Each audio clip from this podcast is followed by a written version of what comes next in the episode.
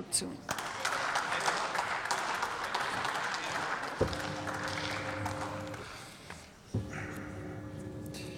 Frau Präsidentin, sehr geehrte Kollegen!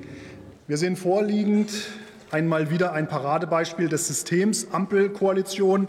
Rein in die Kartoffeln, raus aus den Kartoffeln, um aus tausenden Einzelklagen angeblich einige wenige zu machen.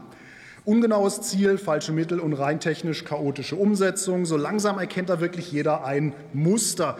Mit dem Heizungshammer wurden Sie für heute bereits zurückgepfiffen. Lassen Sie bitte auch diesen Streuschuss jetzt bleiben. Es stimmt, es stimmt zumindest, im deutschen Recht wird das Mittel von Massenverfahren zu stiefmütterlich gehandhabt. Der Einzelfallgerechtigkeit wird nicht dadurch gedient, dass sich Parteien und Gerichte mit Textbausteinen gegenseitig zuwerfen.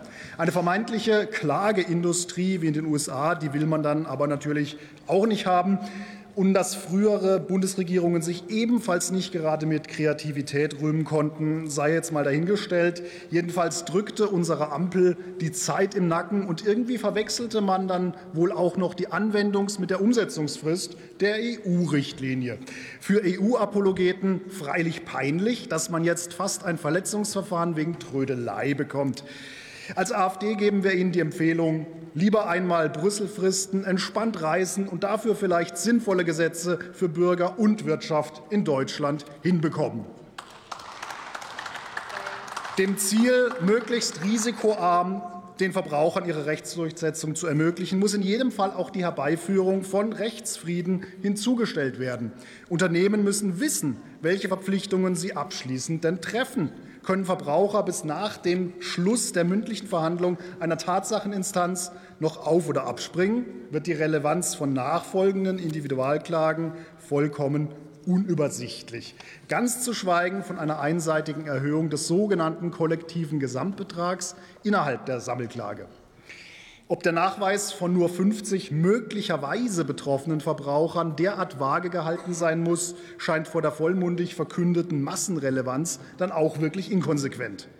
Die Deckelung des Streitwerts, es wurde bereits gesagt, äh, dass man äh, dem Instrument hier selber gar nicht traut, zeigt eben auch, dass nur ein Prozent der 30 Millionen des Gerichtskostengesetzes hier für diese Deckelung herangenommen wurde. Man ist eben selber hier eigentlich mutlos unterwegs. Und sicherlich sollen damit nicht die Unternehmen beim Unterliegen abgesichert werden, sondern garantiert dilettantische Vorstöße von diesen Verbänden. Verbraucherschutz ist in einer komplexen Konsumwelt wichtig. Auch auf den ersten Blick kleine individuelle Rechtsverletzungen sollen für den Bürger definitiv sinnvoll verfolgt werden können. Der nun vorliegende Regierungsentwurf geht aber zu weit, wenn er eine, Zulassungs-, äh, eine Zugangsschwelle wie noch bei der Musterfeststellungsklage, die es ja gibt, kaum noch erkennen lässt. Das züchtet dann genau das heran, was man angeblich so fürchtet, die Klageindustrie.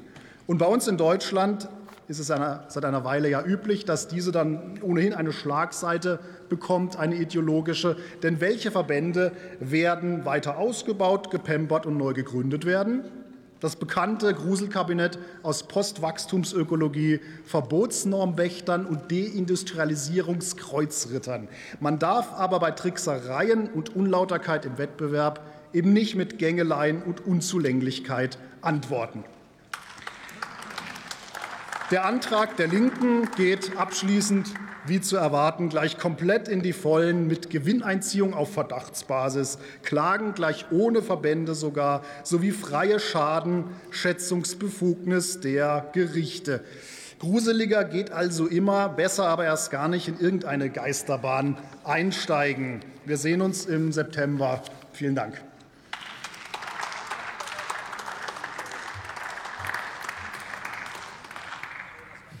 Das Wort hat Dr. Till Steffen für die Fraktion